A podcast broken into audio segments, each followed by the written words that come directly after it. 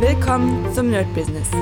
Deutschlands Podcast für Musiker, Bands, Künstler und allen, die etwas mehr aus ihrer Leidenschaft machen wollen. Sei ein Nerd in deinem Business. Von und mit Desart und Kri. Hi Leute und herzlich willkommen zu einer neuen Folge vom Nerd Business on Fire. Und heute haben wir wieder einen sehr speziellen Interviewgast und zwar Aljoscha Sieg vom Pitchback Consulting und vom Pitchback Studio. Vielen Dank erstmal, dass du dabei bist. Ja, vielen Dank für die Einladung. Hat mich sehr gefreut, auf jeden Fall, hier am Start zu sein. Ja. Ja, die Leute werden dich wahrscheinlich erkennen, weil erstens, ich habe schon die Leute vorgewarnt, dass du kommst und zweitens äh, kriegen sie seit Anfangsjahres so ein bisschen von mir ein Update, wie ich das Coaching erlebe. Da mhm. werden wir auch noch mal drüber sprechen, weil ich gerne immer alles äh, so ein bisschen auseinandernehme für die Leute, um auch ein Fazit zu bekommen mhm. und zwar über die Laufzeit. Also nicht sozusagen am Ende, ja, war gut oder nicht, sondern dass die Leute einfach diesen Weg mitbekommen und dann vielleicht selbst für sich sagen, krass, das gefällt mir, da will ich auch dabei sein. Ja, cool, sehr gerne. Genau. Ich würde erstmal ganz kurz sagen, dass du dich äh, in, innerhalb von, sag ich mal, fünf Minuten vorstellst und dann legen wir los. Alles klar. Ja, wie du sagtest, mein Name ist Aljoscha Sieg. Ich habe angefangen eine Engineering-Laufbahn, die ist jetzt ungefähr ja, vor zwölf Jahren, würde ich sagen, gestartet.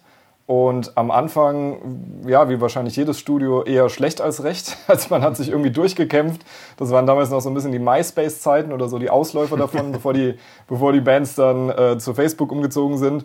Und ich glaube, dass ich, ähm, was Engineering betrifft, einen sehr, sehr hohen Ehrgeiz hatte, einen extrem hohen Drive, also wirklich sehr viel Energie. Ich habe insgesamt, ich glaube, sechs oder sieben Langzeitpraktika gemacht, äh, drei davon an der amerikanischen Westküste bei sehr guten Engineers und ähm, habe tatsächlich auch ja, Nachtschichten übernommen für andere Studios, habe die Klos geschrubbt, habe wirklich so alles.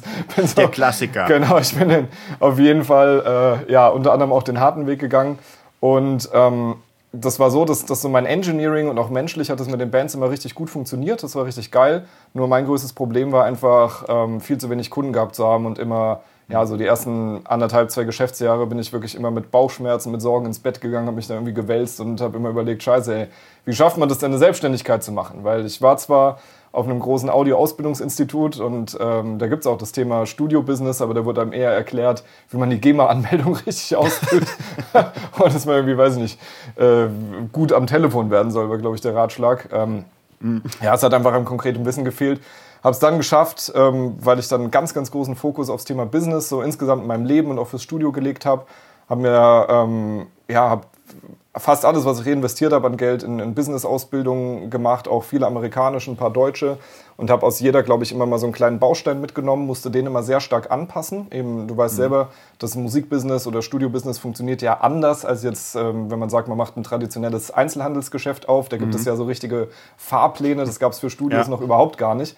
Und ähm, ja, nach Jahren des Struggles bin ich dann, glaube ich, im fünften Geschäftsjahr oder so konnte ich dann wirklich gut Fuß fassen. Ich habe dann auch meine Spezialisierung so richtig gefunden, habe dann das erste Mal die 100.000 Euro Umsatzmarke im Jahr geknackt, also habe dann ja gutes Geld auf jeden Fall verdient und äh, mit geilen Kunden gearbeitet, habe mir da meinen Namen gemacht und habe dann vor drei Jahren ähm, kam das Consulting dazu. Das Cons Pitchback Consulting ist so, das ist die erste und einzige Unternehmensberatung speziell für Tonstudios und für Musikproduzenten. Und die ist genau, wie man es, glaube ich, rausgehört hat, aufgrund meiner eigenen Story einfach entstanden. Ich habe mich mhm. nie hingesetzt, habe gesagt, so, ich werde jetzt Unternehmensberater für Studios. Hätte ich mir auch im Leben nicht ausgemalt. Ja. Ähm, es entstand, weil viele Leute einfach den Erfolg natürlich gesehen haben, auch alte SAE-Kollegen oder Leute, die ich dann erkannte und mich immer nach Tipps gefragt haben, meinen, ey, wo kommen die ganzen Kunden her? Wie schafft ihr das, ähm, ja, diese, das Social Media Marketing so qualitätsmäßig aufrecht zu erhalten? Und ihr arbeitet mit sehr vielen internationalen Bands. Wie geht das alles? Da habe ich immer mal wieder so Mini-Workshops gegeben, habe aber gesehen, dass das Thema Business ähm, wie ein Zahnräderwerk ist. Und wenn du ein Zahnrädchen mhm. rausnimmst, dann das ist halt ein System. Ja, das ist ein System, mit dem ich gearbeitet habe. Das musste ich mhm. mir selber aber erstmal klar machen. Das habe ich zum damaligen Zeitpunkt nicht verstanden. Weil ich immer dachte, die ganzen Business-Sachen so, die Leute wissen das doch alles. Und dann habe ich das erstmal gemerkt, okay, äh, das ist überhaupt nicht so. Das war damit, weil ich mich damit auch sehr fanatisch befasst habe.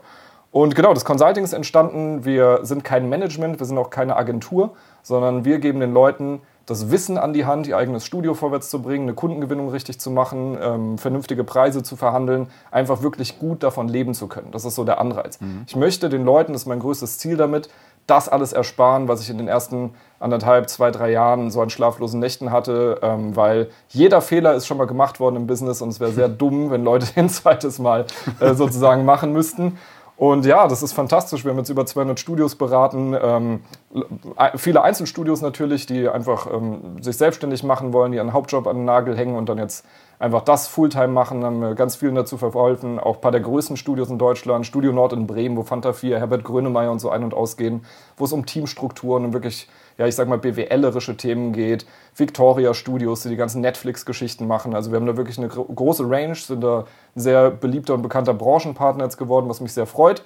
Und ich mache beide Jobs eigentlich 50-50. Ja, ich bin noch Mixing-Engineer mhm. bei den Pitchback Studios, liebe Mixing ohne Ende, das mache ich auch, bis ich tot umfalle irgendwann oder in Spinnenweben hier liege. Und äh, die Unternehmensberatung ist aber genauso die Leidenschaft. Hm. Man muss ja sagen, was ich sehr interessant fand, ist, dass ihr ja nur Leute annehmt, die schon zumindest was haben, weil ich kenne es von anderen Coachings, wo man sagt, naja, du hast noch gar nichts, wir bauen von vorne auf, aber das ist wahrscheinlich beim Studiobusiness schwierig, wenn jemand sagt, naja, ich habe noch absolut gar nichts und äh, will mir die ersten Monitore mal kaufen. Also es ist so, was so die Coaching-Szene betrifft, ähm, ich habe mich dafür natürlich da ein bisschen reingearbeitet, ähm, habe da ein paar Sachen kennengelernt, habe wie gesagt selbst ein paar Sachen besucht. Ich fand insgesamt so die ganze Coaching-Thematik oder auch Ausbildungsthematik fand ich so vor zehn Jahren oder vor fünf Jahren noch ein bisschen angenehmer, muss ich persönlich mhm. sagen. Ja, da gab es einfach Leute, die das mit einem gewissen Qualitätsstandard gemacht haben, auch wenn die nie alles verraten haben. Deswegen spreche ich von Systemen. Ja, du kriegst ja. immer so ein kleines, kleines Kuchenstückchen, aber eigentlich funktionieren nur Systeme in sich. Aber ist egal, die waren trotzdem sehr freigebig. Und was mir jetzt aufgefallen ist, ich habe auch mit vielen Leuten darüber gesprochen, ähm, gerade wie ähm, Verkaufsgespräche oder Akquisegespräche von vielen Coachings laufen, dass die Leute da einfach auf Teufel komm raus reingedrückt werden, dass diese Firma einfach Umsatz macht. Und das mhm. ist halt eine Beobachtung, ähm, die wird sich auf jeden Fall in Zukunft noch ein bisschen negativ niederschlagen, was so die Coaching-Szene betrifft. Also ich verstehe auch, dass Leute da länger gucken, was für ein Angebot ist jetzt gut, was ist seriös, wie passt das Ganze mhm. für mich. Und ich hoffe auf jeden Fall, ähm, ja, dass sozusagen der Hintergrund der Businesses mehr darauf basiert, wirklich den Leuten zu helfen, anstatt sich irgendwie die Taschen voll zu machen, was ich irgendwie ja, schade fände, wenn es so diesen Flip gibt. Weil alles, wo natürlich Geld verdient wird, zieht dann viele Leute schnell an. Ist logisch, ja. Studioszene ja. nicht so sehr. da hat der Ruf ein bisschen gelitten natürlich in den letzten 15 Jahren, was aber Quatsch ist, ja. Wie du selber weißt aus dem Inner Circle, was da ja. für Umsätze gefahren werden, ist schon, ja, da könnt der meisten, meisten Oberärzte oder Chefärzte würden da staunen, was da so abgeht. Ähm, ja, aber ähm, das ganze Coaching-Thematik bin ich ganz bei dir. Also da muss man schon ein bisschen gucken. Ich glaube, bei den Studios ist es eine interessante Sache, weil du hast ja schon mal eine Einstiegshürde, dass du ein Studio brauchst. Und das ist ja schon mal eine Sache, dass du gearbeitet hast. Und bei vielen Coachings kommen halt Leute, die gar nichts gemacht haben. Das ist vielleicht die äh, Aldi-Kassiererin und die will jetzt Millionärin werden. So, und dann geht sie zu einem zu irgendeinem Coaching und sagt dann, ja, mach mich zum Millionär. Und äh, das heißt, du hast noch weder was gearbeitet, noch hast du irgendwie eine Ahnung. Ich glaube, beim Studio Business zumindest hier, ist es, du musst halt schon etwas aufgebaut haben. Also ob das jetzt läuft oder nicht, sei mal dahingestellt, aber du hast schon Vorarbeit geleistet. Und ich glaube, diese Coaching-Szene gibt einem oft dieses Gefühl so, du musst gar nicht viel machen. Ja, hier hast du ein E-Mail-Newsletter, machst einen Funnel und los gehen die Sales. Absolut. Absolut. Ja, das ist so ein bisschen, ich meine, das ist eine Geschichte, wenn man auch, ähm, ich, ich habe in meinem Archiv, ich habe leider mein Bücherregal nicht mehr hinter mir, das hatte ich in der Schweiz, aber das war sehr nice. ähm, da waren so Archivbücher aus den 20er, 30er Jahren, also 1920er, 30er Jahre von alten Werbern oder wirklich mhm. so uralte Business-Konzepte. Und dieses Konzept ist, würde ich fast sagen, so alt wie der Kapitalismus ist, ja, dass damals halt in, in Papierform Newsletter in mhm. Briefkasten geworfen wurden, so hier kannst du schnell reich werden und so weiter.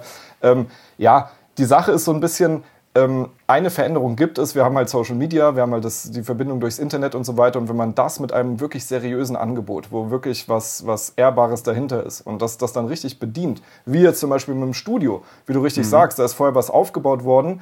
Ähm, wir nehmen keine Leute an, die noch nie einen Kunden hatten. Ja, das ist bei uns eine, mhm. eine goldene Regel. Es reicht nicht nur ein Studio zu haben, das kann egal wie groß sein, aber wenn dieser ja. Mensch noch nie einen Kunden hatte, wissen wir nicht, ob dieser Mensch anderen Leuten ein gutes Ergebnis erzeugen kann und mhm. b, ob der menschlich mit anderen Leuten gut funktioniert. Ja?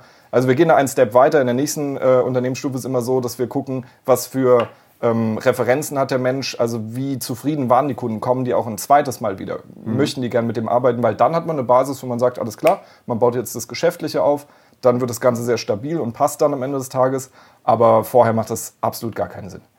Mhm. Also das hat mich auch sehr, sehr begeistert, dass ich das gemerkt habe, dass man hierbei, weil ich habe auch schon Dutzende Coachings und nicht alle waren schlecht. Man kann ja nicht sagen, dass alle schlecht waren.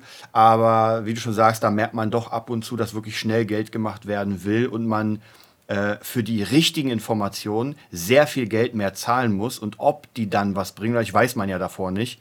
Äh, und wenn ich dann irgendwie schon 20.000, 30.000 gezahlt habe und merke im Coaching so, ey, ganz ehrlich, äh, ja, der, der äh, Hauptcoach ist gar nicht da, sondern ist halt auf Tahiti und macht sich einen geilen Abend, ist mal einmal pro Jahr zum Call da. Das ist auch nicht so geil. Ja, ja, bin ich auch total bei dir. Nein, ich, mir geht es auch wirklich gar nicht darum. Es, es gibt, wie gesagt, es gibt Coachings, die sehr sinnvoll sind. Ähm, ein Punkt, der mir persönlich, wie gesagt, über die letzten Jahre aufgefallen ist, ist, dass halt nie Systeme, sondern einzelne Methoden unterrichtet werden. Mhm. Wie wertvoll die halt auch immer sind, muss man selbst für sich entscheiden. Für mich als, ich sag mal, erfolgreiche Geschäftsperson, die in verschiedenen Bereichen erfolgreiche Sachen aufgebaut hat, ist es so, dass eigentlich nur das System zählt und die gute mhm. und konsequente Umsetzung davon.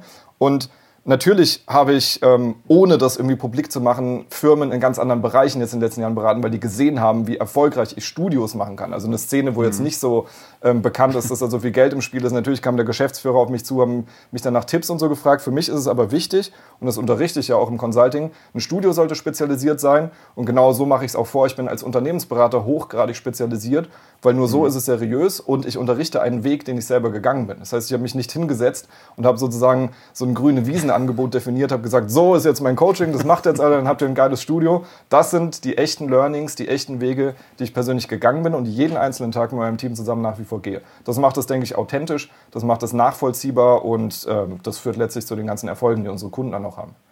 Absolut. Kommst du eigentlich, die, die meisten Leute, die ja jetzt praktisch so auch Coachings anbieten, die kommen ja aus so einem bestimmten Stall, zum Beispiel dem Bodo Schäfer Stall oder dem Dirk Kräuter Stall, ja. dem Chris Stelz. Hast du, kommst du auch aus so einem Stall oder bist du komplett unabhängig in diese Sache gestartet, sage ich mal? Ohne so einen, ich sag mal, Medialcoach vielleicht? Ja, also ich habe tatsächlich ähm, ganz in der Anfangszeit, als diese Idee aufkam, ähm, hatte ich ja gesagt, habe ich so in meinen Karrierejahren, habe ich Coachings vor allem in den USA besucht für mein mhm. eigenes Tonstudio. Das war für mhm. mich das Aller, Allerwichtigste. Da habe ich ähm, ja, das erste Mal was über das Thema Marketing gelernt. Ich habe auch im Bekanntenkreis gibt es, gibt es einen alten Bekannten meiner Eltern, der hatte eine der erfolgreichsten mhm. Werbeagenturen in Deutschland. Den habe ich natürlich anfangs ein paar Mal zum Abendessen ausgeführt, dass ich noch gar kein Geld hatte, um mir einen Coach zu leisten. Das war natürlich Real-Life-Erfahrung. Ja, da bekommst du Prinzipien, mhm. viel zu hohe Prinzipien. Ja, der Typ war im Multimillionen-Umsatzbereich. Ja. Wenn der dir Prinzipien raushaut, mit denen konnte ich damals noch nichts anfangen. Jetzt fangen die langsam an, Sinn zu machen. Jetzt verstehe ich langsam, wie Unternehmensführung von dem ganzen Team funktioniert, die Sachen, die er mir damals halt erklärt hat. Das ist sehr interessant. Und ähm, ansonsten habe ich mir tatsächlich, ich habe hab mich mit sehr vielen Dingen befasst und bei den meisten Sachen, mit denen ich mich befasst habe, würde ich mir wünschen, die wieder aus meinem Kopf abzusaugen und ungefähr 5% oder so übrig zu lassen. Ja? Äh, es, es, wird, es wird ganz viel Nonsens auch erzählt, es wird sehr viel mhm. Personenkult auch betrieben und so weiter. Ähm, es gibt Leute, die stehen auf sowas, die brauchen vielleicht sowas, so eine, so eine Galeonsfigur oder so. Mir ist es viel, viel wichtiger, dem einzelnen Menschen selbst die Power in die Hand zu geben. Das, ist ja ein, sind ja lifelong Teachings, die es bei uns gibt. Mhm. Wir nehmen das ja nicht weg danach, das ist ja nicht gesperrt. Wir sind, wie gesagt, keine Agentur, die daran partizipiert, sondern mir ist es wichtig, dass das Studio ins Rollen gerät und wir dann immer als Branchenpartner auch über Jahre gerne an der Seite dieses Studios das dann begleiten und das vorwärts bringen. Ja. Würdest du sagen, oder was ist für dich so vielleicht ein, zwei Punkte, die vielen äh, dem Erfolg entgegenstehen? Also praktisch, was sind so ein, zwei, vielleicht drei Punkte, wo du sagst, das muss jemand für sich knacken, damit er Erfolg hat? Also ich glaube, der allererste Punkt mit ganz, ganz, ganz großem Abstand, der vor über allem anderen steht, ist das eigene Ego und die Erkenntnis, dass man noch nicht an dem Punkt ist, wo man eigentlich gern sein möchte. Ja, die meisten Leute benutzen ihr Ego als Schutzschild, als Verteidigungsbastion und sagen, hey, ist doch schon ganz gut, dass ich hier meine 600 Euro im Studio verdiene. Ja, hier der Kollege im Dorf, der verdient noch gar nichts damit, der macht hier nur kostenlose Demos. Das ist doch schon geil. Ja, und dann kommt natürlich ein Kunde von mir, der 10.000, 15.000 Euro im Monat macht und dann wird es halt problematisch. Dann kann man dann mhm. äh, das Ego-Schutzschild noch höher ziehen und sagen, nee, das stimmt nicht, das ist fake, das gibt's so nicht, das kann nicht sein. Ja, das, ja weil die Zahlen halt so abstrakt hoch sind, ähm, dass es einfach nicht vorstellbar ist. Oder ab irgendeinem Punkt sagt man halt, okay, stimmt, das Wissen, das ich jetzt gerade habe, das Wissen, das ich jetzt die letzten Jahre akquiriert habe, hat mich exakt zu diesem Punkt geführt, zu diesen 600 Euro im Monat. Mhm. Was braucht es denn, und funktioniert es überhaupt für mich, um mal auf 10.000, 15.000 Euro im Monat überhaupt zu kommen? Ja, die Leute, die sich öffnen, die coachable werden, also dass du überhaupt die Chance hast, denen irgendwas beizubringen, das ist immer der allererste Step zum Erfolg. Das war eine Lektion, die ich selbst auch sehr hart lernen musste, weil mein Ego auch immer bei Ideen, die noch nicht in meinem eigenen System entstanden, die sozusagen aus einem anderen Kosmos kommen, ähm, ist es so, dass sehr schnell die Tore runtergehen. Das ist ein automatischer Mechanismus, mhm. das ist ein Schutzmechanismus. Ähm, den hatte ich auf jeden Fall auch in der Anfangszeit und habe dann irgendwann gelernt, hey, wenn du jemandem wirklich vertraust und wenn du merkst, dass die Steps, wenn du die ausführst, die dir diese Person sagt, das wird dann besser, dann ist es richtig geil, seinen Kopf abzuschalten ja, deswegen, die meisten Leute sind viel zu schlau, um erfolgreich zu werden. Das ist ein Spruch mhm. auch von einem Mentor von mir. Das stimmt wirklich, die Intelligenz steht im Wege, weil man alles hinterfragt und alles denkt, hey, das mache ich noch besser, das mache ich noch anders oder so. Und dann bist du schnell wieder in dieser Mühle, ähm, dass du sagst, mhm. ich muss das selber alles rausgefunden haben, sonst was. Das ist für mich der größte Bullshit überhaupt. Also wenn es bei mir irgendein Thema gibt, wenn ich jetzt sage, okay, ich möchte mal jetzt schnell lernen, wie es ist, in Immobilien zu investieren, suche ich mir sofort einen Experten und ähm, mhm. wenn er gut ist und wenn er gute Referenzen hat, alles gut passt, würde ich mich von dem coachen lassen und erspare mir dann zehn Jahre Suche und auf die Schnauze fallen. Das würde ich auf jeden Fall machen. Ähm, der zweite Aspekt, was Erfolg betrifft, ist, dass man lernt, mit Objektivität mal zu arbeiten und mit klaren Messwerten. Alle Leute, die bei uns im Consulting sind, jeder einzelne davon hat einen musikalischen Background. Egal in welcher Form. Ob der Rapper war, ob der Musiker ist, ob der irgendwas vorher gemacht hat. Das heißt eher so aus diesem Künstlerischen, nenne ich es jetzt mal. Mhm. Das sind jetzt keine klassischen Geschäftsleute. Und bei diesem Künstlerischen haben wir immer den Teil, ähm, dass es Geschmackssache ist. Ja, auch ein Mixing, auch von mir ein Mix. Ich bin ein sehr, sehr erfahrener Engineer im Bereich Metal. Ja, es kann sein, dass ich in einer Band einen Mix mache, wo die sagen, oh, haben wir uns jetzt irgendwie anders vorgestellt. Aber nicht, weil ich schlecht bin oder nicht, weil ich das nicht kann, sondern weil das einfach geschmacklich auseinanderdriftet, was vollkommen cool ist. Was die meisten Leute dann lernen müssen im Consulting, ist Objektivität zuzulassen, weil die Zahlen lügen nicht. Was hast du für einen mhm. Monatsumsatz gemacht? Wie war der Januar? Wie war der Februar? Wie ist der März? Das sind ganz konkrete Zahlen. Was landet auf deinem Konto? Wie viele Abschlüsse hast du gemacht? Wie sieht es aus? Haben wir dann eine positive Entwicklung, stagniert es oder haben wir sogar eine negative Entwicklung? Und sich darauf zu verlassen und dann noch zuzulassen, coachable zu sein, sich jemand, von jemandem helfen zu lassen, die Fehler aufzuzeigen und das nächste Level zu erreichen, das sind die ersten, aller, allerwichtigsten Steps für die ersten Schritte in den Erfolg. Und es wird niemals jemand kommen, der einen da hochzieht. Man muss diese Steps selber laufen. Aber wenn man eine gute, einen guten Plan hat, ja, wo, eine, wo eine gute Route eingezeichnet ist, ist es so viel einfacher und man spart sich so viel Stress. Hm. Hat, hattest du mit deinem eigenen Studio auch so eine, könnte man sagen, es gab einen Punkt, wo es dann richtig abging? Oder war das so ein, so ein Prozess bei dir, wo man gesagt hat, okay, jetzt wird immer ein Stück mehr, ein Stück mehr? Oder kam dann der Kunde, der dir einfach irgendwie 50.000 auf den Tisch gelegt hat und sagt, hier, jetzt geht's los? Also ich glaube, dass es bei den meisten Studios so ist, ähm, dass es nie ein lineares Erfolgserlebnis ist, sondern eins, das sozusagen in Schlangenlinien geht. Wichtig ist nur, dass die Schlangenlinien auf Dauer nach oben gehen. Ja, das ist das. Äh, oder das ist die realistische Haltung, mit der man an die Sache in jedem Business übrigens. Das gilt nicht mhm. nur für Studios.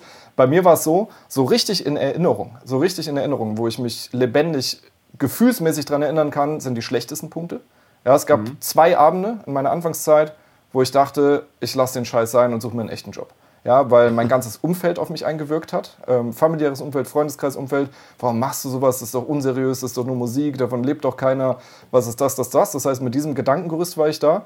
Dann die Mentoren, wo ich zum Teil war, vor allem in Deutschland. Die Amis nicht, aber die deutschen Mentoren. ähm, ja, die goldenen Zeiten sind doch lange vorbei. Junge, jetzt noch ein Studio aufbauen, ist doch verrückt. Ja, also man war in so einem totalen Negativmodus, ähm, mhm. hat sich dann vielleicht in der Realität wiedergefunden, dass man dann eine Absage gehabt hat, weil man einfach überhaupt noch nicht verkaufen konnte, weil man im Marketing noch eine Katastrophe war und dann wirklich drüber nachgedacht hat, ja, das sein zu lassen, alles zu verkaufen und was, was anderes zu machen. Die Dinger sind bei mir in schmerzhafter Erinnerung. Die kann ich mir sehr schnell hervorrufen und werde dann alles tun, um nie wieder in sowas zu landen. Ja, das heißt, die Motivation, die daraus entspringt, wenn man es positiv gedreht bekommt, ist brutal bei mir. Das ist eine Flamme, die auch niemals ausgehen wird. Ähm, in der positiven Hinsicht, was du gefragt hast, ähm, es gab ein Erlebnis, auch interessant, ähm, wo es plötzlich, also wo mir eine ganz andere Summe angeboten wurde, wo es hieß, die Band hat einen Manager und der kommt jetzt, so ein, so ein, ja, so ein Meister Eder-artiger Typ, irgendwie Anfang 60, der kam dann vorbei und hat das dann alles mit mir verhandelt. Und danach habe ich wirklich mal einen Shampoos irgendwie aufgemacht, habe meine besten Freunde ins Steakhouse eingeladen dachte, boah, jetzt geht's ab, jetzt geht's richtig los. Eine Woche bevor die Produktion losgehen sollte, ich hatte alles gebucht, Schlagzeugtechniker, alles bezahlt, mhm. Instrumente gemietet, ruft mich der Gitarrist an mit zittriger Stimme und sagt, hey, das war alles Betrug, dieser Manager, der hat diese Gelder gar nicht oh. und das stimmt alles gar nicht. Oh, ja. krass. das hat natürlich äh, entsprechend krass gesessen ich glaube, dass jeder Selbstständige am Anfang mit diesen Pfeilen beschossen wird und ähm, Selbstständigkeit ist für mich auch eine Charakterprobe. Ja, der Charakter wird sehr mhm. stark gebildet. Ich glaube, du kommst auch aus dem Kampfsport, richtig? Du machst ja auch äh, ja, Kampfsport nicht, genau. das können wir später noch kurz. Genau, ich komme auch aus dem Kampfsport Und da war auch so dieser Durchhaltewille. Weißt du, als ich das erste Mal Vollkontakt gemacht habe, davon habe ich diesen Knick hier auf der Nase, wurde mir angebrochen von meinem besten Freund. Der hat mal richtig, richtig durchgezogen, ja, was richtig heftig war. Aber ich habe dann weitergemacht, muss dann aufstehen, du musst gucken, Ja. lass dich davon nicht unterkriegen, lerne davon, lerne deine Winkel besser zu lernen, lerne deine Reaktionen besser zu haben und wie auch immer. Und in der Selbstständigkeit sehe ich es halt auch so. Und das Learning daraus war einfach ähm, zu lernen, Leute zu qualifizieren. Das ist das, was wir heute will ich nicht im Einzelnen drauf eingehen, weil es natürlich eine Methode aus dem Training ist, aber es ist eine Methode, die sehr, sehr wirkungsvoll ist. Ähm, aus diesem Schmerz habe ich das gelernt. Und dann diese guten Erlebnisse würde ich eher daran festmachen, ähm, wenn ich Leuten zu großen Durchbrüchen verholfen habe. Das war nicht für mich selber finanziell jetzt so, dass ich gemerkt habe, boah, jetzt rappelt's in der Kiste, aber einfach Bands, die vielleicht vor 20, 25 Leuten gespielt haben und dann, nachdem wir irgendwie eine Single gemacht haben, fetter YouTube-Release oder so, ja, besuche ich die in einer Halle von 1800 Leuten und du merkst einfach so das ganze Feeling dahinter und so, da ändert sich Ja. was. Das war für mich eigentlich, oder ist es nach wie vor so das absolut Geilste aus Newcomern oder aus Leuten so im Mittelfeld, die wirklich ja richtig mit groß zu ziehen. Und ähm, die Umsätze kamen dann mit der Zeit, wurden immer besser, weil ich besser verhandeln konnte, mich besser positioniert habe und so. Qualität natürlich auch etwas besser wurde. Aber meist, die meisten Sachen, die so zu mehr Geld geführt haben im Studio, waren, war das unternehmerische Wissen, ganz klar, mit Abstand. Es ist auch ganz interessant, weil du sagst ja, dass, äh, und tatsächlich, wenn man so über Musik redet, Job und Studio, dann klar kommt das, dieses Luftschlösser bauen. Wobei für mich, muss ich sagen, ist ein, ein Studio ist ja ein Handwerk. Also für mich dieses ganze Mixing, Mastering, das ist ja ein richtiges Handwerk. Wobei zum Beispiel so Songwriting, das finde ich ist immer so ein bisschen sehr schwer greifbar, wenn ich sage, ja, ich will Songwriter werden. Aber für mich persönlich ist, ist das absolut ein Handwerk, was man erlernen muss. Also mixen, ich glaube, es gibt wenig Leute, die, bis vielleicht keinen, der sich einfach hinsetzt und sagt, ich höre das. Ja, auch wenn sie es hören, dann können sie wahrscheinlich nicht mit den Tools umgehen. Ja. Ja, sehe ich absolut so.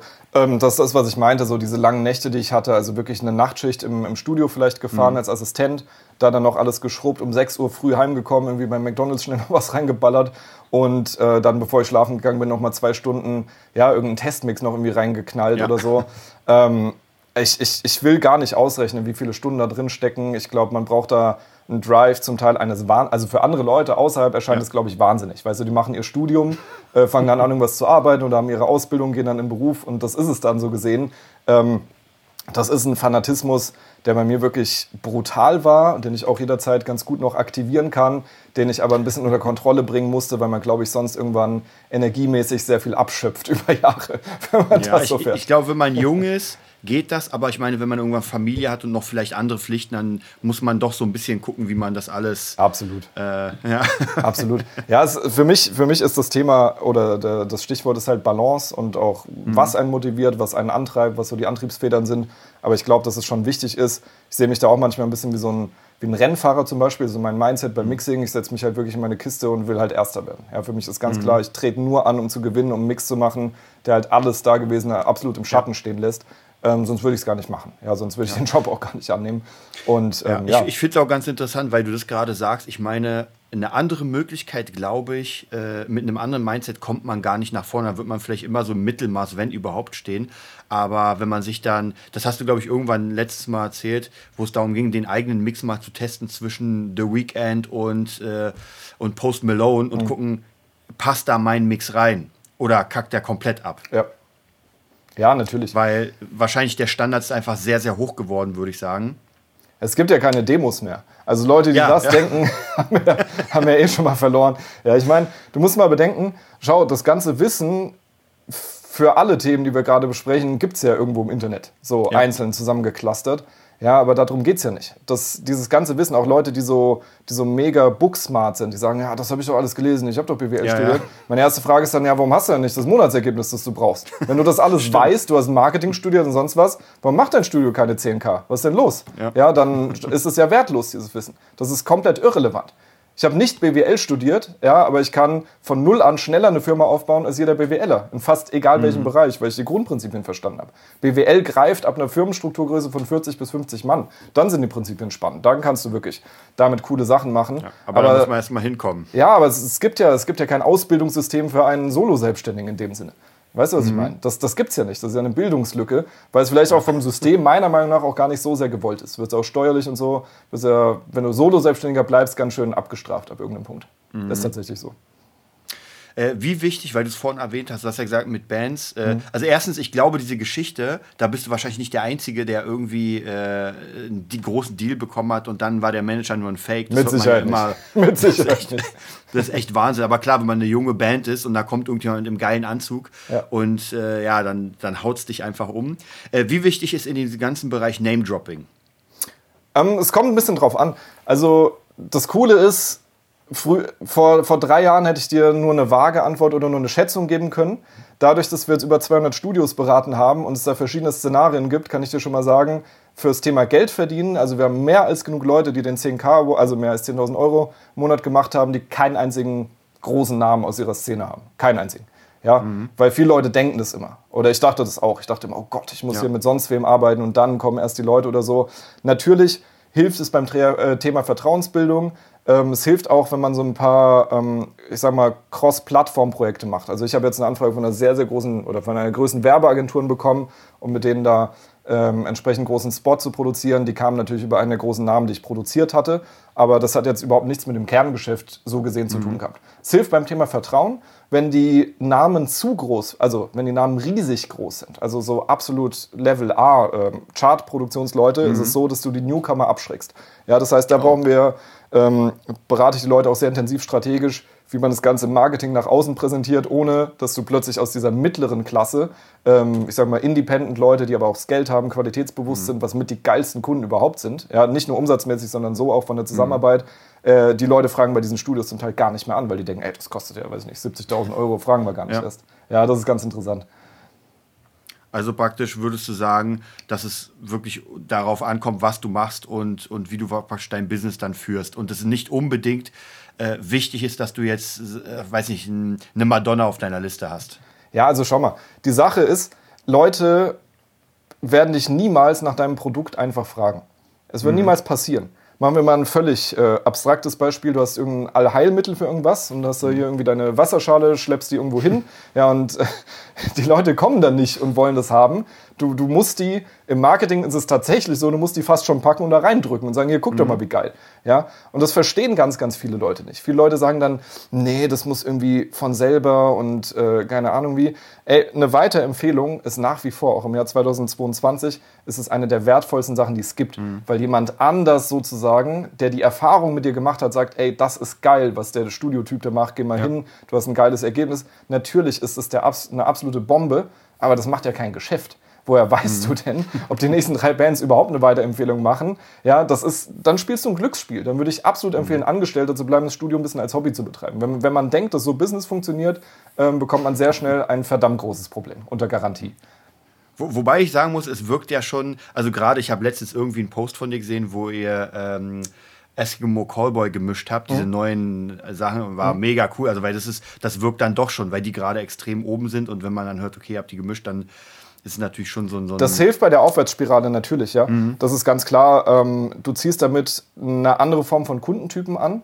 Die Frage mhm. ist, ab irgendeinem Punkt, das meine ich ja damit, wir sind ja auch mal, oder ich bin selber als Producer im Major-Label-Bereich auch vorgedrungen und so weiter, ähm, mhm. habe da ein paar Erfahrungen gesammelt und habe dann für mich gemerkt, hey, diese Kundentypen, mit denen will ich gar nicht arbeiten. Ja, ich arbeite mhm. ungefähr das 20-fache an der Zeit, stecke ich da rein, wie beim Indie-Artist. Du bekommst unglaublich viele Leute, an die Hand, die eine Meinung plötzlich da haben. Irgendwelche A&Rs sitzen hinter dir und ja. erzählen dir irgendwas, wie die Kick klingen soll und keine Ahnung was alles. Für mich war das, ganz ehrlich, war das so ein Albtraum, dass ich das nach dem ersten Job habe ich das sein lassen. Obwohl da interessante Angebote auf dem Tisch lagen. Ähm, das wäre sowas, ähm, ja, es gibt Leute, die mögen das, die finden das cool. Da würde ich aber auch empfehlen, gibt es ein paar Managements, die haben dann entsprechend die Jobs zuspielen oder so. Aber die reale Situation dort und wo du in der Nahrungskette auch stehst und, und von der Entscheidung her und so weiter, war für mich so, dass ich gesagt habe, für sowas mache ich mich nicht selbstständig. Also da würde ich eher alles andere machen, als das zu tun. Ja, da muss ich tatsächlich sagen, das habe ich auch schon ein paar Mal im Podcast erwähnt, ja. hatte ich auch eine, einen Fall, ich glaube, wann, wann, weißt du noch, wann die WM in Brasilien war? Ich glaube 2018. Da kann ich dir nicht weiterhelfen. Ich bin fußballmäßig nicht so. nicht so also, ich, ich, war in so einem Team, die praktisch für den DFB sollten die den Hauptsong machen. Okay äh, praktisch der dann raus für Deutschland. Und genau. wir haben, glaube ich, anderthalb Jahre davor angefangen ja. und wir hatten so einen DFB-Mann an die Hand bekommen, der Aha. das praktisch verwalten sollte. Und es war ein Team von, ich glaube, sag ich mal, fünf, sechs Leuten. Mhm.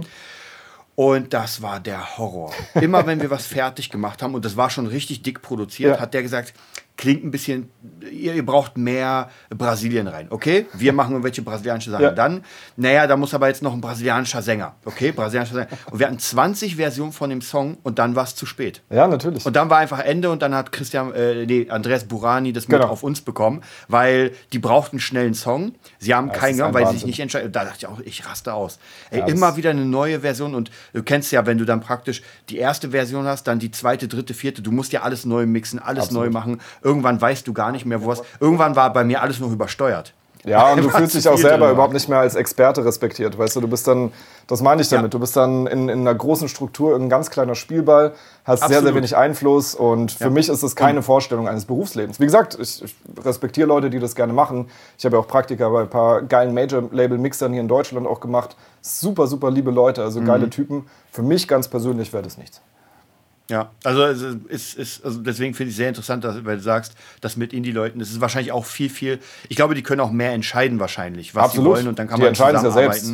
Ja, klar. Ja. Haben, also, es, genau. also die Labels, die Indie-Labels sagen, habe ich, glaube ich, noch nie erlebt. Also wir hatten ein, Größe, ein, ein sehr großes Indie-Label aus dem harten Musikbereich, das auch eine Major-Label-Vertriebsstruktur dann hinten dran hat. Das war aber eher Interesse halber, das war nicht richtig mhm. geil. Da kam so eine Management-Delegation, von dem saßen drei Mann dann wirklich auf dem Studiosofa, haben dann da irgendwie zugehört. Die waren richtig cool, also die mhm. waren sehr respektvoll und ähm, haben eher aus Interesse Sachen gefragt, aber gar nicht so, hier die Snare-Leiser und hier brauchen wir das und das. Fanden es halt einfach geil und, und, wollten so ein bisschen am Produktionsprozess einfach mal ja, so reinschnuppern wie so Touristen ein bisschen. Mhm. Das fand ich ultra angenehm und im Major-Bereich, ja, wie du richtig sagst, das sind, glaube ich, dann so die Erfahrungen, die man von vielen Leuten in dieser Form dann immer wieder hört. Ja. Ich, ich finde, man merkt es auch im Filmgeschäft äh, manchmal, und ich habe sehr viele Freunde, die da drin sind, die richtig Ahnung haben, und ich frage die immer, bei so wirklich schlechten Filmen, mhm. das kann doch nicht sein, dass dann alle in dieser Uraufführung sind, den Film ansehen und klatschen und sagen, Hammer. Und er meinte zu mir, das Ding ist, die haben gar keine Ahnung und die sehen nur praktisch partiell Sachen. Ja. Bei, weiß nicht, die brauchen eine Liebesgeschichte, dann brauchen sie einen Bösewicht und so. Und wenn alle Einzelteile passen, dann sagen sie, geht klar. Und der Fan guckt sich das an und sagt, Leute, das geht gar nicht. Katastrophe, Ihr ja. zerstört hier gerade mein Law. Ja, deswegen gibt es ja auch diesen sogenannten Director's Cut, dass du einfach mal siehst, ja, genau. wie die Intention sozusagen war. Finde ich, find ich auch mega. Also, dass, dass das Format, dass man darauf dann später als, als Fan oder als Zuschauer Zugriff hat.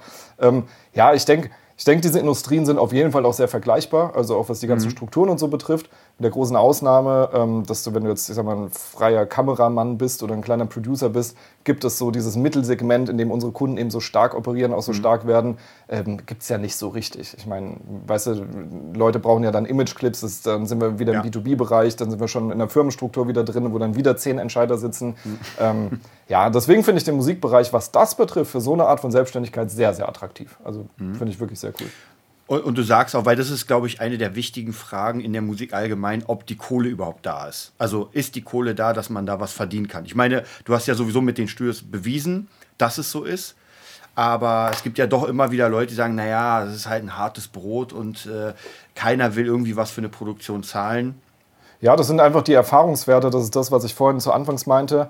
Ähm, Leute halten dann gerne daran fest. Deswegen für, mhm. für jemanden, der mit 600 Euro im Monat heimgeht und da wirklich schon harte Arbeit auch für macht und vielleicht mhm. seit zehn Jahren sein Studio betreibt, kann das im ersten Moment ähm, sehr schlimm sein, zu sehen, ein 100.000 Euro Board wurde verliehen ja. oder ein 10.000 Euro Board wurde verliehen. Dann denkt man so, ja, man fühlt sich vielleicht sogar minderwertig. Ja? Mhm. Und das Gegenteil ist der Fall, was wir oder was damit ausgedrückt werden soll. Damit soll ausgedrückt werden, das ist eine vitale Branche. Und was ich ganz klar sage, sagen wir auch im Vorgespräch, dieser Weg, den wir jetzt hier zusammen bestreiten werden, der wird absolut nicht einfach werden. Ja, du musst echt viel dafür tun, um mal später vielleicht auf so ein Level zu kommen. Aber durch ein Consulting wird er simpel. Ja, weil das Ganze wird in Prozesse zerlegt. Das sind Prozesse, die schon sehr viele vor dir gegangen sind. Du musst diese Steps auch gehen. Man muss natürlich Anpassungen für dein Studio dann entsprechend mhm. machen. Ja, marketingmäßig oder wie auch immer. Also einfach gucken, dass da keine Fehler drin sind in dieser Kette und das Ganze dann halt exekuten. Ja, das macht dann einen sehr, sehr, sehr großen Unterschied. Und was das Geld betrifft, wie du richtig sagst, ich glaube, der beste Beweis sind die ganzen Kunden von uns, die da rumrennen und einfach mhm. richtig, richtig gutes Geld verdienen und ähm, sehr happy sind, vor allem ihr Leben sehr positiv verändern, ihren Hauptjob an den Nagel hängen können. Ja, haben wir jetzt, ich glaube, allein im letzten Jahr irgendwie 20, 25 Mal begleitet. Ganz, ganz ernsthafter Step. Ja, auch ein Step, wo ich selber, ich bin eher konservativ dann. Ja, ich berate die Leute immer ein bisschen konservativ. Ich sage, ey, bleib bitte nochmal zwei, drei Monate länger, mhm. guck, dass wir es langsam runterschrauben und dann kann das Studio sozusagen übernehmen. Ähm, da muss schon alles sitzen, das muss schon alles gut aufgebaut sein. Aber ich sehe dann immer das Endergebnis bei den Leuten, einfach wie glücklich die darüber sind. Ja, die finden das ja. einfach total geil, ähm, nur noch das Studio zu haben. Und mhm. das ist super cool. Ähm, gibt es, de denkst du, weil das ist zum Beispiel auch so eine Sache, du hast ja schon gesagt, die meisten Studiobetreiber sind ja aus der Musik, ja, mhm. haben vielleicht in einer Band gespielt oder ein eigenes Instrument. Und ähm, Musiker sind ja nicht unbedingt bekannt für so Sachen wie Disziplin. Mhm. Sie, siehst du da auch Probleme oder geht das dann, wenn man ein Studio hat? Also bei einem Musiker ist es, oder bei einem, genau, bei jemandem, der den musikalischen Background hat, der jetzt sein Studio betreibt, ist es nicht nur das Thema Disziplin, sondern es ist das Thema, dass Business durch und durch Bauchgefühl ist. Ja, Bauchgefühl mhm. heißt, ähm, wenn ich mal einen richtig geilen Tag habe, Energie habe und heute ein Verkaufstelefonat ja. habe mit der Band, dann bumm, ist das Ding irgendwie gesichert. Habe ich irgendwann mal, weiß nicht, vorher mich mit der Freundin gestritten oder irgendwas hat nicht so gut geklappt, gehe ich irgendwie schlecht gelaunt rein und alles passiert einfach nur irgendwie nach Bauchgefühl. Nichts wird so richtig bemessen. Mhm. Mal ist Geld auf dem Konto da, mal geht man in Dispo, aber auch da checkt man nie so richtig. Das ist das, was ich halt meine. Allein durch diese Objektivität, dass sie da reingebracht wird und konkrete Kennzahlen, konkrete Messwerte reingebracht mhm. werden, entsteht ein Rahmen, der meiner Meinung nach das Thema Disziplin sehr, sehr, sehr viel einfacher macht. Ja, wenn man einfach zu jemandem sagt, der immer lang ausschläft und immer halt dieses Mucker-Mindset hat, sagt so, jetzt brauchst du Disziplin, jetzt stehst du um ja. sieben auf und stemmst ein paar Handeln und dann musst du irgendwie das und das machen. Ähm, ich glaube, das wird so wie bei einer Diät, ja, das geht zwei, drei Wochen gut und danach wird er vielleicht sogar noch stärker an alte Verhaltensweisen zu, ähm, zurückfallen. Das ist mhm. mit das Sinnvollste am Anfang, auch in der Karriere des Consulting zu machen, dass du so diese, diese Eckpfeiler bekommst, ja, dass du wie so eine Umzäunung hast und innerhalb dieser Umzäunung dich dann Step by Step fortbewegst. Und das hilft auf jeden Fall beim Thema Disziplin. Und natürlich ist es ein Thema, das denke ich Leuten, die jetzt, ja, wie schon, wie wir es hatten, nicht Marketing, BWL studiert haben, die schon von mhm. vornherein gesagt haben, so, ich will jetzt hier ballern, ich will eine Karriere machen, sondern jetzt erst so langsam aufwachen, denen fällt das ein bisschen schwieriger, würde ich schon sagen. Mhm. Ja. Ähm, eins der wichtigsten Themen, glaube ich, der letzten Jahre war natürlich Corona. Mhm. Äh, wie hat das Studio-Business das erlebt oder durchlebt? Also bei Tonstudios gibt es ja grundsätzlich zwei verschiedene Möglichkeiten, wie man die Dienstleistung erbringt. Einmal, dass der Kunde vor Ort kommt, äh, sprich sind Recording-Sessions, sind Songwriting, Producing-Sessions. Bei den Studios war es natürlich so, dass die da ähm, Einbußen hatten. Ja, einfach gemerkt haben, mhm. oh Gott, oh Gott, äh, ja, keine Ahnung, die Produktion, die drei Monate lang hier eigentlich, äh, wo das Studio geblockt war, die fällt jetzt komplett aus oder wird unbekannt mhm. nach hinten verschoben. Man weiß auch nicht, wie es mit den Zahlungen ist. Das war natürlich ähm, ja, ziemlich heftig und auch sehr unangenehm für viele Studios. Dann gab es ja aber relativ schnell so diese Zeitkorridore, wo es dann unter gewissen Auflagen ging, mit einer Person, mhm. mit Maske und diesem ganzen Kram, wo die Studios dann schnell hinterher sind, das Ganze zu machen. Und ähm, der große Gewinner studiomäßig dieser Zeit waren alle Studios, die sich halt mit unserer Hilfe jetzt international aufstellen konnten, beziehungsweise halt über Online-Business, also sprich ähm, ganze Kundenabfertigung online zu machen, auch die ganze Mix-Delivery online zu machen, mhm. mit den Kunden, die auch virtuellen Mix-Sessions zu holen. Ähm, das war ein Umsatzplus, würde ich mal schätzen, auf alle Kunden bezogen, locker irgendwas zwischen 50 bis 100 Prozent sogar. Ja, weil mhm. so viele Bands ja eingesperrt waren, die Konzerte sind weggebrochen. Mhm. Die haben gesagt, hey, wir komponieren hier die ganze Zeit, wir bereiten uns vor, es wird ja eine Zeit post-Corona geben. Ja, mhm. Es wird ja so sein, dass wir irgendwann wieder auftreten. Wir brauchen hier eine geile neue Soundvisitenkarte. Und da haben wir schon gemerkt, die ganzen Mixing-Engineers und so, die haben unglaublich viel zu tun gehabt in der Zeit. Mhm. Also praktisch könnte man schon sagen, dass für Leute, die, sage ich mal, klug gewirtschaftet haben und nicht einseitig, die, die sind die Gewinner. Ja, kann man schon sagen. Also es ist natürlich so, dass manche, auch Stammkunden, das ist ja auch wieder so ein Mindset-Thema. Wie nimmst du so eine Krise auf? Also siehst du das als so den ultimativen Untergang, das war's und wir spielen nie wieder live. Ja, bei so Leuten ist natürlich klar, die buchen auch keinen Mix. Die halten erstmal ganz die Füße still und ähm, ja, sind einfach extrem in so einer Negativspirale. Es gab aber, wie gesagt, eher mehr Bands, ähm, die einfach gesagt haben, hey, wir komponieren hier, bereiten uns vor und wenn das Ding rum ist, dann wollen wir hier erst recht loslegen und geile Konzerte spielen. Und mit den Leuten kommt man natürlich sehr, sehr cool arbeiten in dieser Zeit und auch nach wie vor, ganz klar. Aber man merkt ja auch, das finde ich auch ganz gut, man merkt ja, dass du auch sehr positiv dem Ganzen eingestellt bist. Also äh, diesen ganzen musikalischen. Das bedeutet, du siehst für die Zukunft auch, dass das ein Feld ist, also Tonstudio, Musik, das auf jeden Fall noch ähm, wichtig sein wird in der Welt. Also das, das, ist, das steht für mich komplett außer Frage. Wie gesagt, ähm, es haben sich ja die großen strukturellen Veränderungen sind ja mittlerweile 10, 15 Jahre her. So der Zusammenbruch mhm. der Major Labels, das Zusammenschmelzen äh, da von gewissen Produktionsstrukturen, das ist ja längst alles passiert. Mhm. Ja, und das heißt, alle Ergebnisse, über die wir uns gerade unterhalten, die jetzt meine Kunden betreffen oder auch mein, mein direktes Studioumfeld betreffen, die finden ja schon nach dieser Zeit statt. Ja, das heißt, es geht ja wirklich darum, eben dieses Thema Social Media, das Thema Vernetzung mit ausländischen Kunden, mit denen man die du niemals wahrscheinlich kennenlernen wirst. Ja, wir haben ein kleines Studio aus dem Erzgebirge, der arbeitet jetzt ganz viel in Tokio. Ja, der hat mal für eine Band mhm. da einen geilen Testmix gemacht, hat darüber die ganze Platte gewonnen. Dann von denen die Kollegen fanden es mega geil, ein German Engineer und der macht das jetzt für die. ja, der wird die wahrscheinlich niemals kennenlernen, aber hat da einen richtig brutalen Kundenstamm ausgebaut und, und ist einfach überglücklich darüber. Ähm, ich bin dem auf jeden Fall positiv gegenüber eingestellt. Was die Tonstudio-Szene betrifft, wird es auf jeden Fall so sein, dadurch, dass wir jetzt diese Lücke permanent schließen, bei mehr und mehr und mehr Engineers, das Ganze hat ja so eine Magnetwirkung, weil mittlerweile mhm. kennt fast jeder Engineer irgendjemanden, der das Consulting gemacht hat, da entsprechend Gas geben konnte oder da gut drauf aufbauen konnte. Und ähm, was wir jetzt machen, ist eben diese Wissenslücke zu schließen, dass wir halt wirklich eine fundierte, wirtschaftliche, geile Ausbildung machen und man wird da auf jeden Fall einen Unterschied sehen, wenn so Leute im Shootout sind von uns mit Leuten, die gar keine Ahnung haben, wie Verkauf mhm. funktioniert, wie Mindset funktioniert und sonst was, äh, werden die sich da permanent durchsetzen. Das ist für mich vollkommen klar. Die werden einfach einen totalen Vorsprung haben. Deswegen macht es Sinn, sich da fortzubilden und das Ganze, ähm, ja, diese Wissenslücke äh, zu schließen. Mhm. Was würdest du sagen, so allgemein, für wen ist das äh, Consulting gedacht?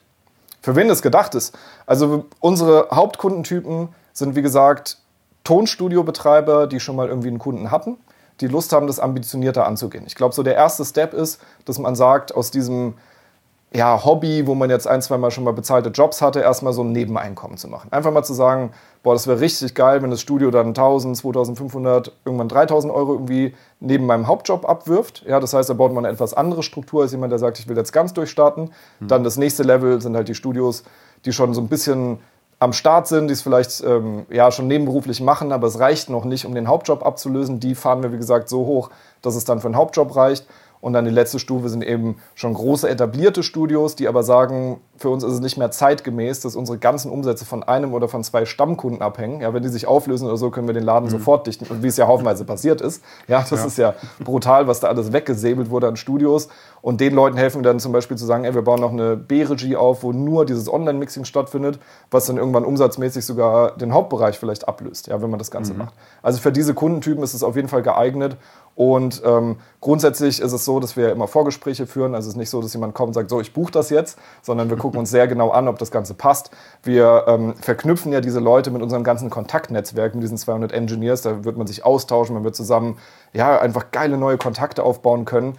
Und natürlich gucken wir ein bisschen, dass es auch von der Persönlichkeit ein bisschen passt, dass da jetzt kein Troublemaker reinkommt, der ja. irgendwie das Ganze durcheinander würfelt. Und ich denke. Ja. Ich wollte gerade fragen, ob es das schon so gab, dass, dass man jemanden hatte, wo man sagt, okay, der, der passt einfach nicht rein. Nee, hatten wir tatsächlich durch diese, also ich habe das so systematisch aufgebaut, wie, also diese, diese Gatekeeping-Mechanismen sind so systematisch aufgebaut, dass wir das tatsächlich noch nie hatten. Und ich denke, es wird so bestätigen können, man kennt ja sehr viele Tontechnikgruppen, dass ein ultra friedliches und hilfsbereites Klima permanent herrscht. Also ja. wenn du irgendwas fragst, du kriegst nie auf die Mütze. Frag mal in irgendeiner öffentlichen Gruppe irgendwas, äh, da wirst du ja erstmal äh. fast schon beschimpft, warum du so, so was Dummes fragst oder so. Äh, ja, nein, also das, das, das Klima finde ich unglaublich. Und für dieses Jahr sind ja dann auch ähm, die ersten Live-Events mal geplant mit bestimmten Gruppengrößen, dass man einfach vor Ort dann gewisse Teachings macht. Da habe ich auch total Bock drauf. Ich glaube, für die Leute ist es auch cool, sich gegenseitig mal dann wirklich vor Ort ein bisschen mhm. zu connecten.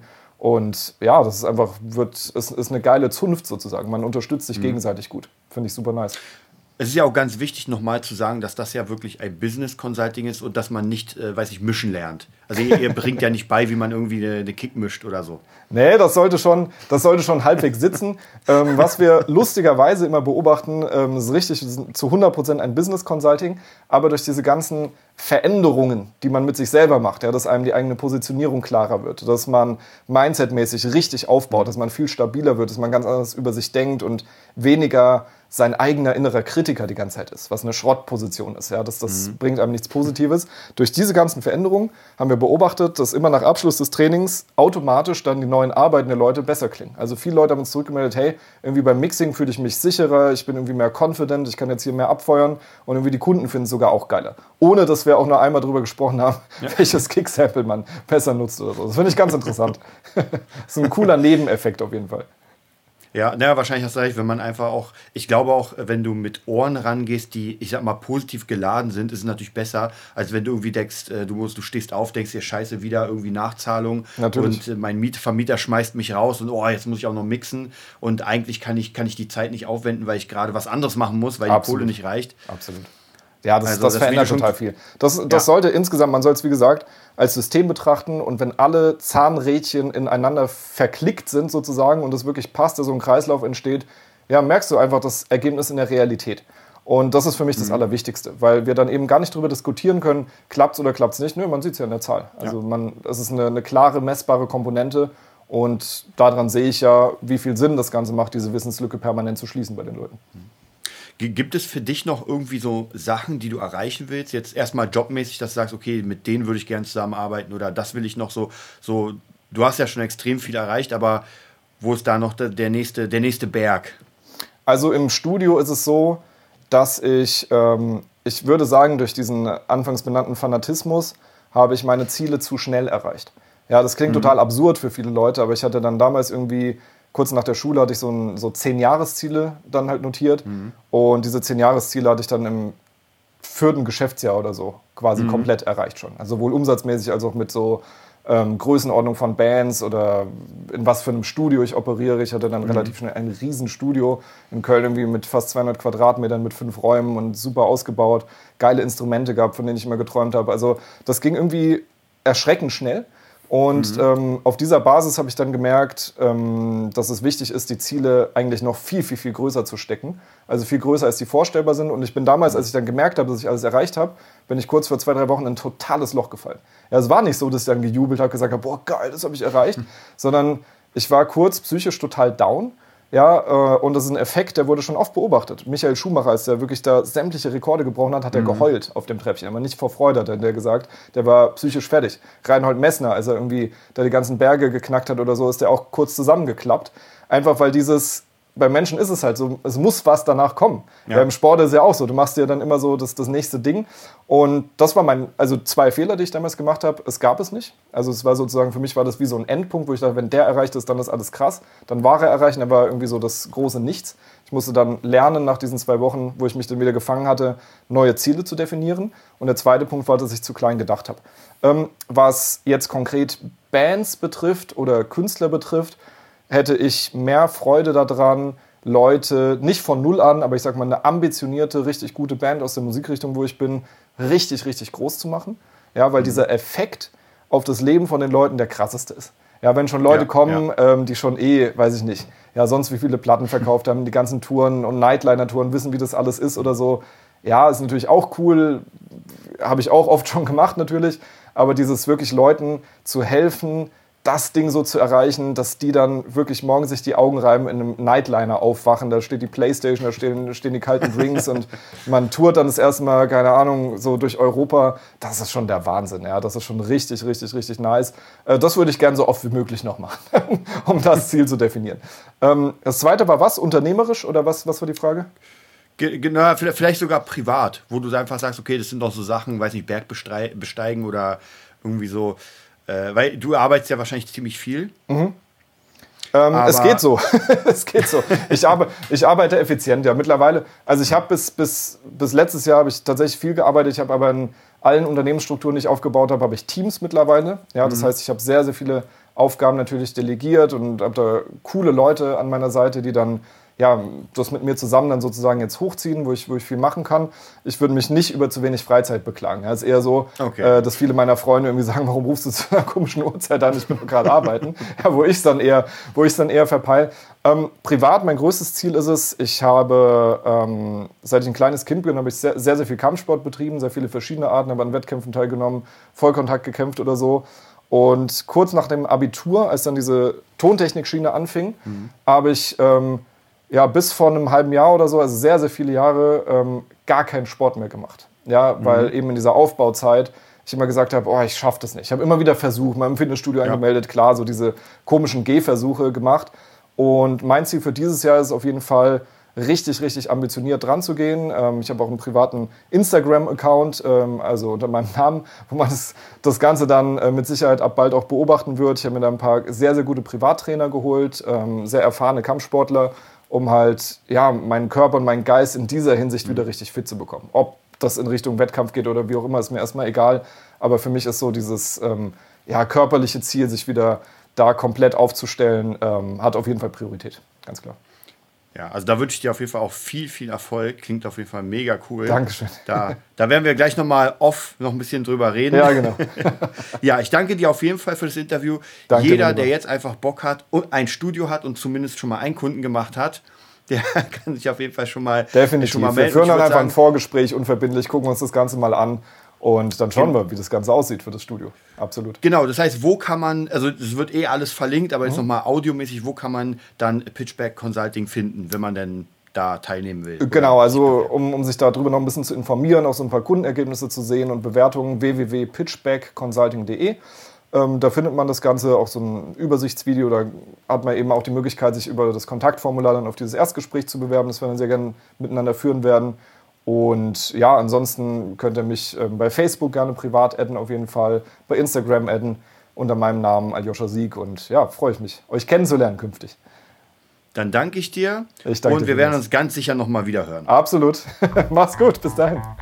Das war die neueste Folge vom Nerd Business Podcast. Wir hoffen, es hat dir gefallen und bitten dich darum, uns eine 5-Sterne-Bewertung bei iTunes zu geben. 4 Sterne werden bei iTunes schon abgestraft. Also gib dem Podcast bitte die 5-Sterne-Bewertung und teile uns auf Facebook, Instagram und schicke ihn an deine Freunde. Wir leben davon, dass du uns hilfst, unsere Message zu verbreiten. Wir danken dir vom ganzen Herzen dafür. Abonnier den Podcast, teile ihn mit deinen Freunden und wir hören uns in der nächsten Folge, wenn es wieder heißt, bist du ein Nerd in deinem Business? Nerd Business.